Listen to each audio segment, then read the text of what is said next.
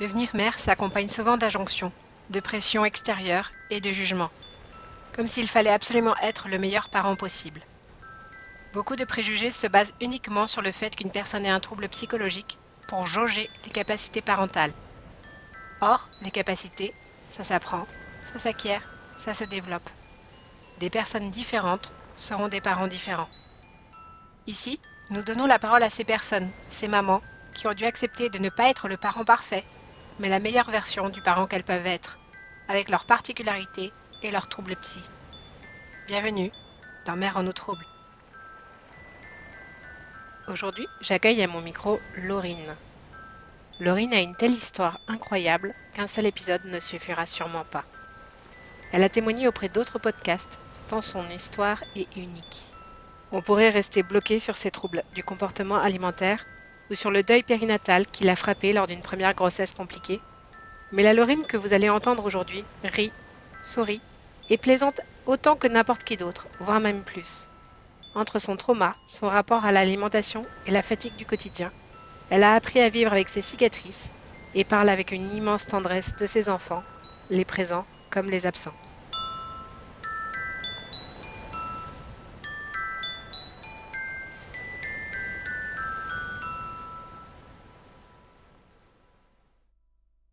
Bonjour Laurine. Bonjour Pascaline. Comment tu vas? Très bien, je te remercie. Heureuse d'intervenir sur ce podcast. Eh bien, je suis heureuse de t'avoir parce que ça fait un bout de temps que je voulais prendre le temps de discuter avec toi.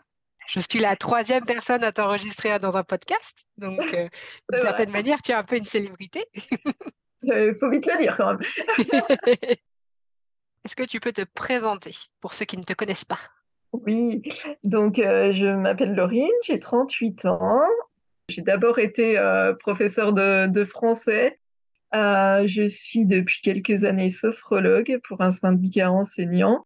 Et là, je vais reprendre euh, des études cette année pour devenir père en santé mentale. Euh, sinon, je suis mariée et euh, maman de deux enfants, un petit Jules qui va avoir cinq ans après-demain et une petite Louise qui a deux ans. Tu vas devenir père aidante, donc tu as une petite différence en plus. Est-ce que tu peux nous parler de ton projet de devenir mère? Comment ça s'est passé et de quelle manière ta différence a pesé dans la balance? Alors moi, mon projet de devenir mère, euh, euh, j'ai commencé à l'avoir à l'âge de, 26 ans. Euh, le gros problème, c'est que à partir de mes 17 ans, j'ai commencé à souffrir de TCA, ce qu'on appelle les troubles des conduites alimentaires, en particulier d'anorexie et d'anorexie boulimie. Ces TCA ont, fait que bah, mon corps et aussi mon esprit, mais mon corps, c'était là que c'était le plus important pour, pour la grossesse, a souffert. Donc euh, à 26 ans, j'avais encore un IMC qui était euh, relativement bas, je n'avais pas mes règles. Et euh, également, je me faisais encore vomir pluriquotidiennement. Donc du coup, c'était compliqué dans ce, dans ce contexte de pouvoir avoir des, des enfants. Je me suis dit à l'époque, ok, tu, veux, tu veux un enfant, ça veut dire euh, porter la vie en toi quelque part, euh, mais comment tu peux avoir ce, souhait si tu continues à t'autodétruire? euh, Donc c'était c'était un peu paradoxal et cette réflexion accompagnée du suivi psy que, que, j'avais à l'époque, ça m'a permis de faire un premier pas dans le rétablissement puisque ça m'a permis de stopper complètement les crises de boulimie vomitive d'arrêter totalement les vomissements. Donc ça, ça a été un, premier point. Ensuite, à l'aube de mes 30 ans, quelques années après euh, avoir arrêté de, me faire euh, vomir, euh, la grossesse attendue n'était toujours pas arrivée. J'ai eu un petit parcours de, PMA. S'en est suivi une grossesse multiple qui a été, qui s'est révélée dramatique du, début à la fin. Euh, malheureusement, euh, puisque bon après des euh, des mois alités pendant la grossesse avec diverses infections, j'ai j'ai fini par perdre mes jumeaux Tristan et Comin. Voilà. Donc ça a été une première une première une première grossesse vraiment dramatique qui a laissé des séquelles forcément. donc, on est suivi une, une dépression, un retour des troubles des conduites alimentaires surtout en termes d'hyperactivité physique pour euh, canaliser le, vide euh, laissé euh, par l'absence de mes enfants.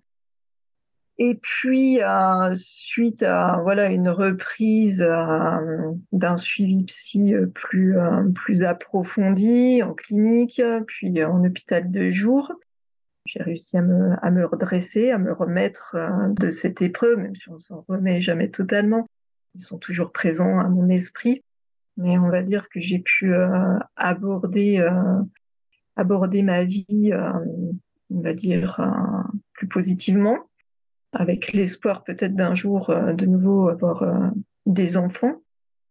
Et ce qui a été le cas, puisque deux mois et demi après la perte des jumeaux, deux ans et demi, pardon, après la perte des jumeaux, bah, je suis tombée enceinte naturellement alors qu'on m'avait dit quelques années plus tôt que ça n'arriverait jamais. Donc là, je suis, je suis tombée enceinte naturellement.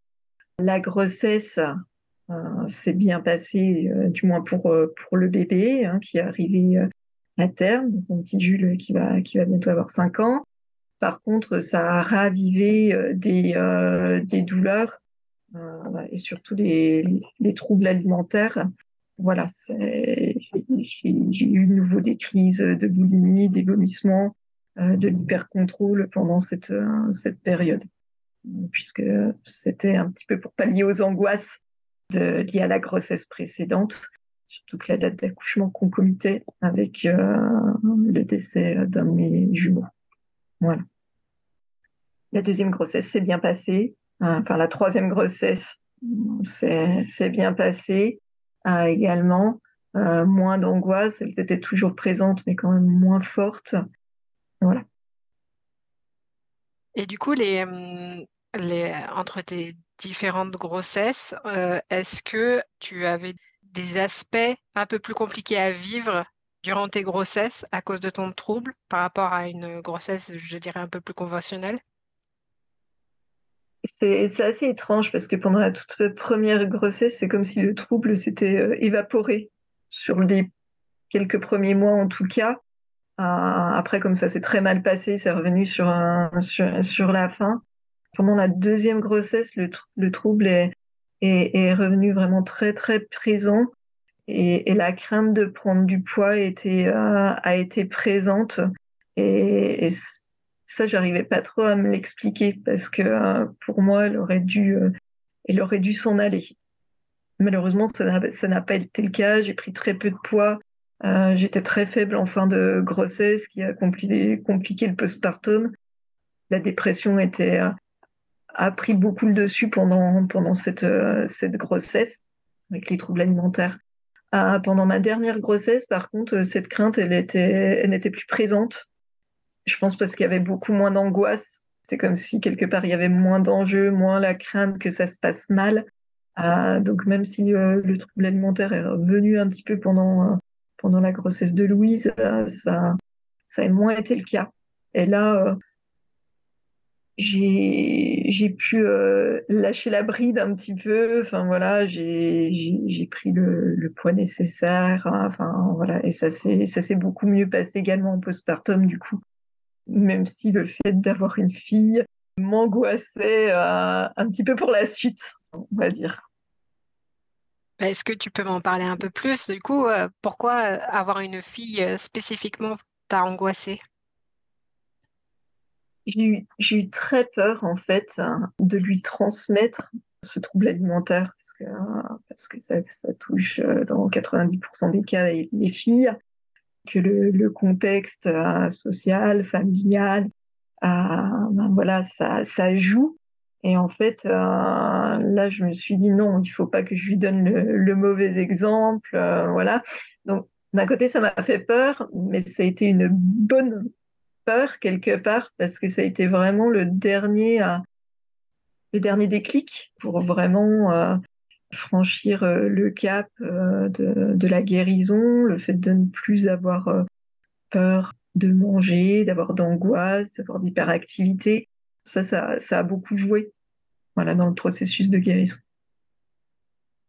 Ça amène à une question que je trouve importante, en fait, quand on parle de TCA, donc de troubles de conduite alimentaire. Comment s'est passé l'apprentissage de l'alimentation de tes enfants avec? Parce que quand on, a un TCA, en fait, notre rapport euh, avec notre propre alimentation peut être compliqué. Et euh, entre la peur de le transmettre à son enfant et quand même nos propres difficultés, c'est pas forcément évident. Alors effectivement, pour le coup, ça n'a pas été si compliqué que, que je l'imaginais. Je leur ai fait assez confiance, même si ça a été plus compliqué pour, euh, pour Jules, parce que j'étais encore beaucoup dans le contrôle, notamment sur ces deux premières années de, de vie. Euh, donc j'étais assez euh, focus sur toutes les préconisations. Euh, voilà. En fait, je me suis basée là-dessus, sur, euh, sur les préconisations qu'il pouvait y avoir dans le carnet de santé pour faire bien les choses. Mais comme j'étais un peu dans le contrôle, on va dire que j'avais du mal à m'en écarter. C'était un peu trop carré pour le coup. Avec Louis, ça a été euh, beaucoup plus simple, beaucoup plus spontané. Alors, à savoir que euh, j'ai laissé un peu mes, mes enfants faire avec, avec la nourriture. Je leur ai présenté des tas de choses.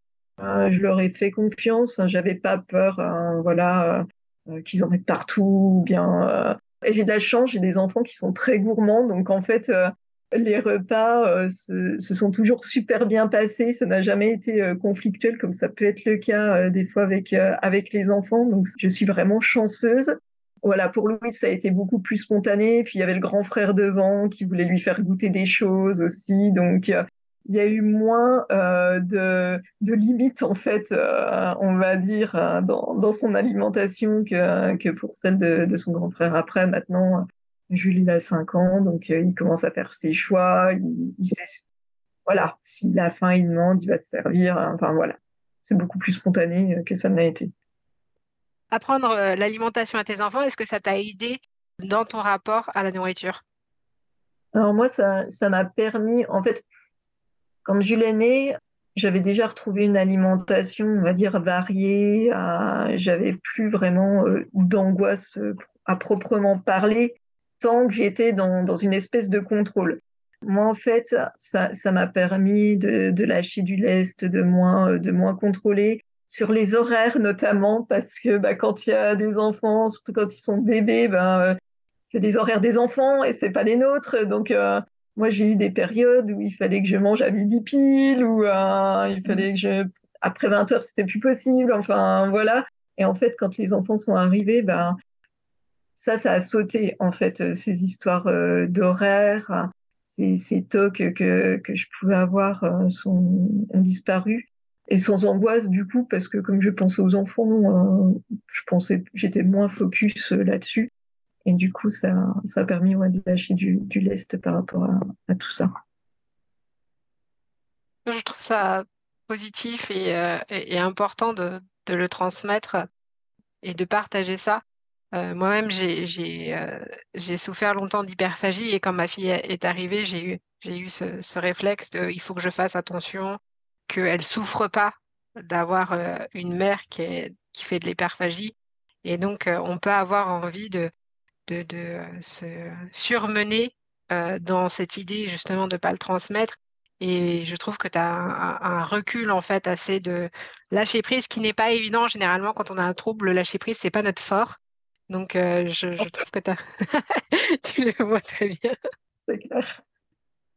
Du coup, Qu'est-ce que tu trouves plus difficile dans la parentalité que ce que tu pensais par rapport à avant?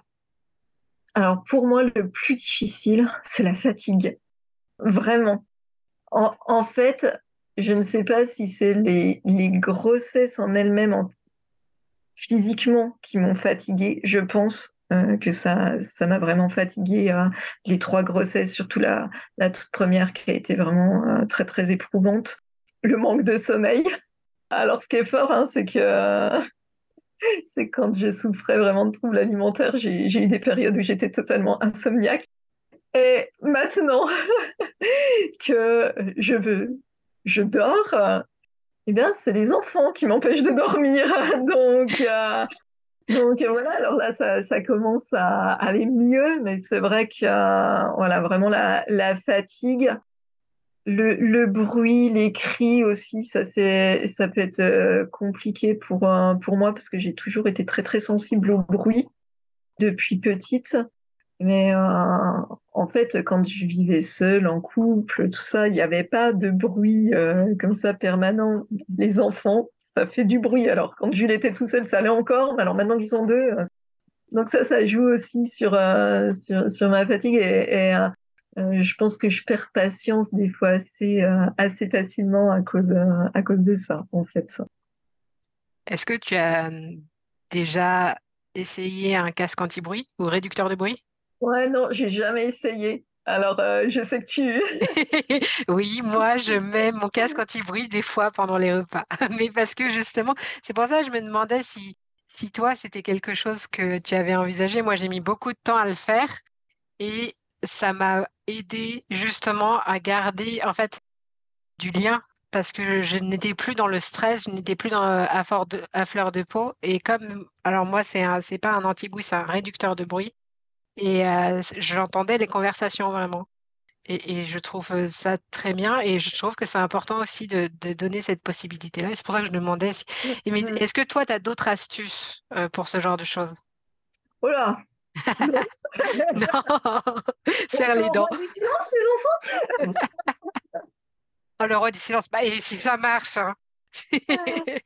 Bon, alors, euh, Jules comprendrait, Louise, encore à deux ans, Ouais, c'est encore un peu jeune. un petit peu jeune encore, ouais.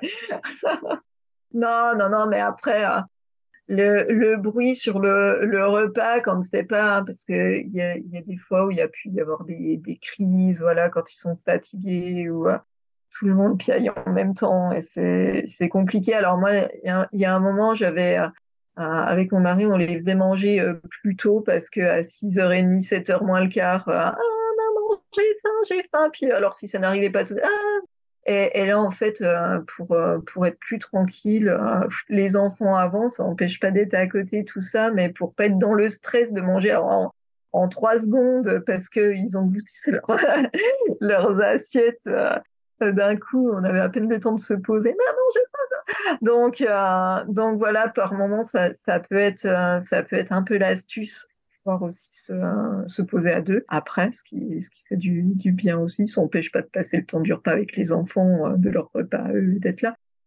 Mais surtout sur le soir, en fait, sur le midi, c'est moins. Je pense parce qu'il y a la fatigue de la journée de tout le monde, c'est ça le plus compliqué à gérer. Mais, mais voilà, c'est vraiment selon les jours, selon comment, comment ça se passe. Oui, t'es pas forcé de faire tout le temps pareil. Non, je ne suis plus forcée de faire tout le temps pareil. C'est vrai, c'est vrai. Et c'est bien aussi.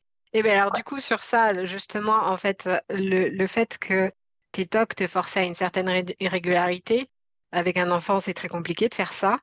Comment tu l'as vécu au début? En fait, est-ce que c'est venu naturellement euh, de s'adapter à tes enfants ou euh, Non, c'est venu super naturellement, en fait.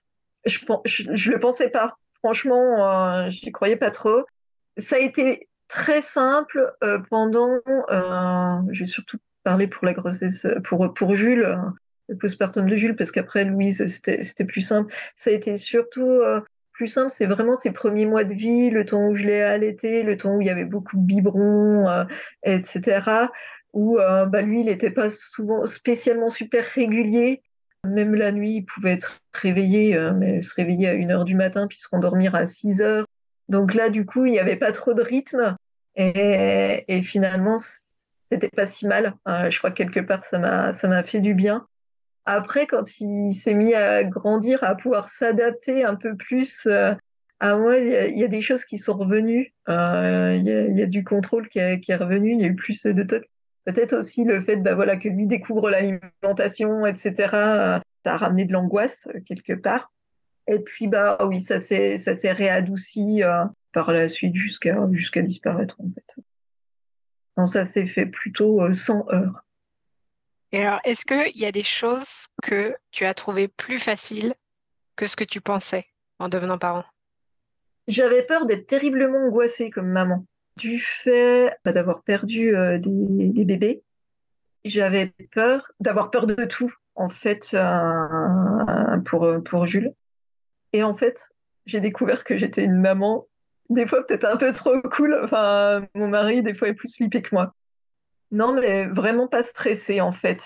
Et moi qui peux être terriblement angoissée euh, pour des tas de trucs, et ben avec les enfants, non.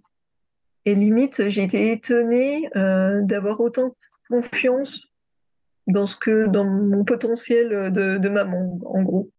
Euh, je savais que je faisais des erreurs, je savais que c'était euh, pas forcément parfait, et en fait, c'était très bien que ce soit pas parfait, surtout dans mon cas.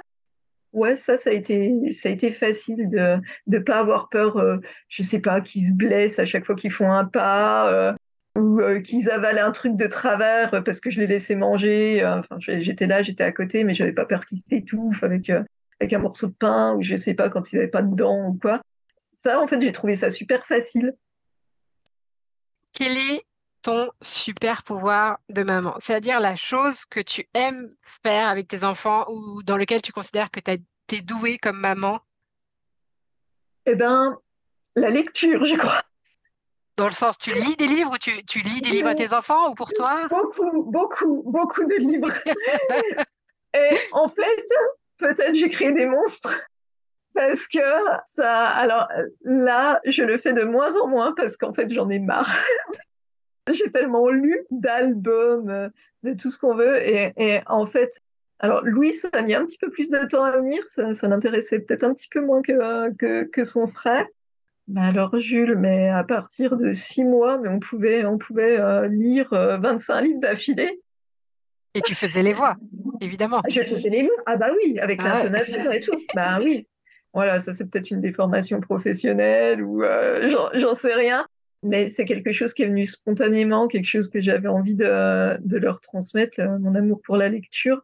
Et puis j'ai des enfants là maintenant bah, qui adorent prendre euh, les livres, qui adorent aller à la bibliothèque. C'est chouette. Et maintenant Jules euh, il commence un petit peu à savoir lire, mais c'est pas tout à fait. Mais il prend un livre, il raconte à sa sœur avec les images et puis euh, ce dont il se souvient. Et, et ça c'est chouette, c'est chouette. c'est une vraie activité familiale. Ouais. ouais c'est chouette. Alors, on va terminer par euh, deux petites questions que j'aime bien poser à, à la fin. Est-ce que tu aurais un message à te donner à toi du passé, toi qui n'étais pas encore enceinte, qui peut-être avait un projet? Qu'est-ce que toi, maintenant, avec euh, les expériences, avec le recul, tu te dirais? Fais-toi confiance, fais confiance en ton corps. Écoute pas forcément les médecins qui te diront que c'est impossible. Voilà rien n'est impossible. Ouais, fais-toi confiance. Et un petit peu de patience. La patience, c'est important. Ouais. Et alors, du coup, pour finir sur une dernière question, si ton parcours en tant que mère, en fait, du début de la maternité jusqu'à maintenant, était adapté en film, quel serait le titre de ce film? Alors ça, c'est compliqué. tu, alors là, vas-y, c'est libre de droit, donc tu peux dire ce que tu veux. Le, ça sera ton titre. ah non, mais j'ai vraiment, j'ai aucune idée là comme ça. J'essaie d'y réfléchir. Hein, mais euh, L'espoir fait vivre. Bah, c'est bien comme titre, non? Ouais, C'est bien comme titre. Non, mais c'est vrai. Bah écoute, hey, tu vois, voilà. la preuve, la preuve, oui, c'est que euh, tu as gardé espoir. Hein j'ai gardé espoir. Et on aurait pu croire qu'avec euh, toutes les expériences que tu as vécues, euh, tu aurais pu baisser les bras, mais tu as continué et tu en es euh, là aujourd'hui parce que justement, tu as continué à espérer. Ouais, totalement. C'est super important. Ah oui, et c'est vraiment le message que je veux transmettre. Pour moi, ça, c'est vraiment important de toujours garder espoir, surtout en santé mentale, en fait, quand on parle de, de santé mentale. C'est important parce qu'il y a certains euh, diagnostics, certaines pathologies euh, qui, qui, vont perdurer des années ou qui seront peut-être là à vie. Et du coup, euh, c'est facile de perdre espoir, surtout quand des fois on a des soignants qui sont pas forcément toujours encourageants. Alors il y en a des très bien et heureusement, hein, j'en ai, j'en ai connu plein. J'en ai rencontré aussi qui ont été vraiment très très défaitistes. non, garder espoir, ça, c'est vraiment important. Dans les moments de moins bien, euh, c'est important de, de, garder ça à l'esprit. Euh, ça peut aller mieux. Et la vie est faite de, de surprises et pas que de mauvaises surprises.